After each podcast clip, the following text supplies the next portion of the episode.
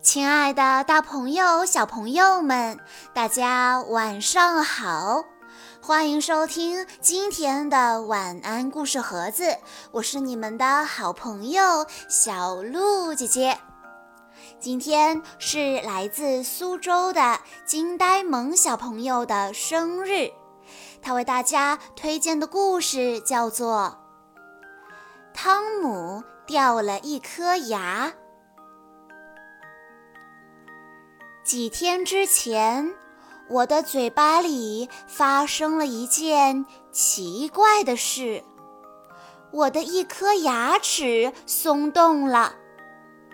起初，它只是有一点点左右晃动，但今天，伊娜，快看呐，我的这颗牙齿可以朝各个方向转动。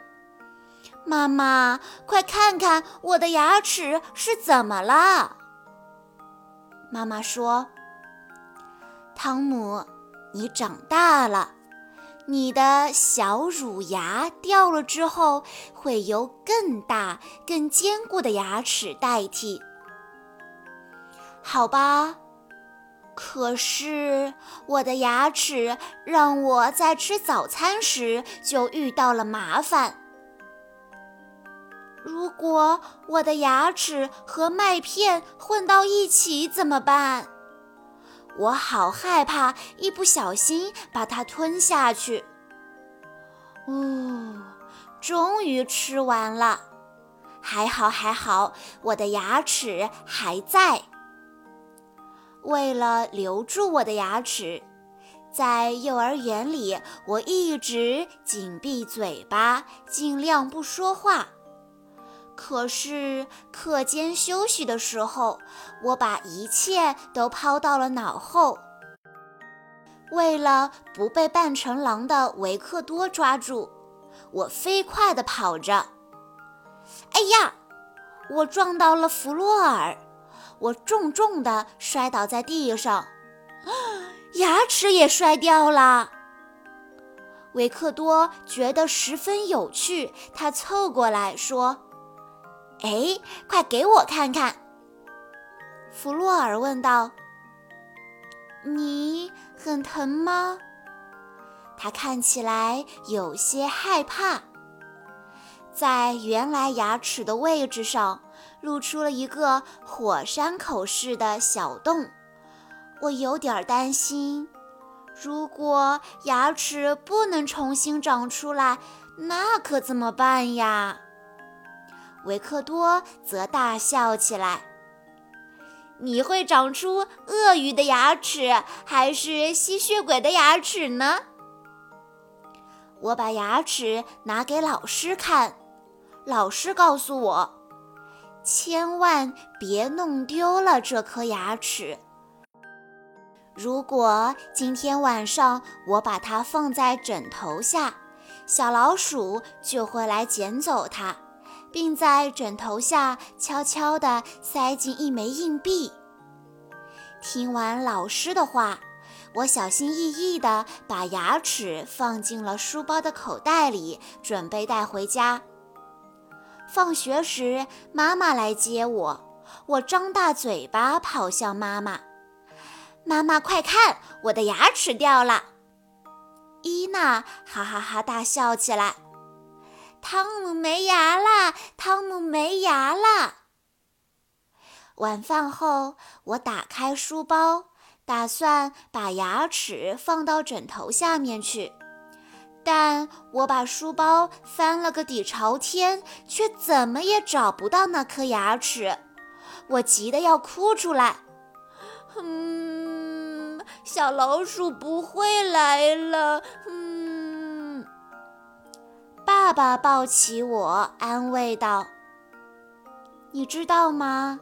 小老鼠其实已经习惯了，因为许多孩子都会弄丢他们的牙齿，甚至有些孩子会在吃饭的时候把牙齿吞下去。为了不让小老鼠太生气，我和爸爸决定给他写一封信。”爸爸在信中写道：“汤姆不小心在幼儿园弄丢了他的牙齿，你一定要原谅他呀。”在信的最后，我还签上了自己的名字。睡觉前，我仔细地整理自己的房间，以便给小老鼠留出进出的通道。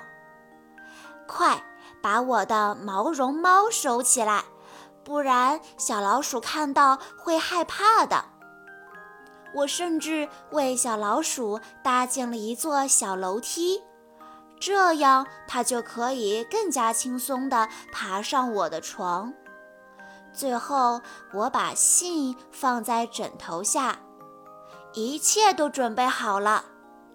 当妈妈来跟我说晚安时，我请他不要关上我的房门。几乎是同时，我从床上蹦起来，我忘记了房子还有大门。爸爸，爸爸，千万别把大门锁上了。我紧张的睡不着。啊！我听到了一点动静，是小老鼠溜到了我的床下面吗？哎，它似乎正在窗帘后散步呢。或许躲进了抽屉里，还是在我温暖的被窝里呢？等待真是让人太疲倦了，我的眼皮开始打架。我紧紧地抱住毛绒兔子，然后我就睡着了。第二天早晨，我抓起枕头，那封信真的不见了，枕头下多了一枚漂亮的硬币。我兴奋地大喊起来。他来过了，小老鼠来过了。我激动地跑下楼，对爸爸妈妈说：“小老鼠来过了，并且它很快会再来。”嗯，因为我感觉到我的另一颗牙齿也开始松动了。小朋友们。以上就是今天的全部故事内容了。在故事的最后，金呆萌小朋友的爸爸妈妈想要对他说：“金呆萌小可爱，祝你七岁生日快乐哦！终于等到小鹿姐姐为你讲故事了。以后的每一天都要开心、幸福、健康、快乐哦！”爸爸妈妈永远爱你，也希望你可以在换牙期像汤姆一样勇敢哦。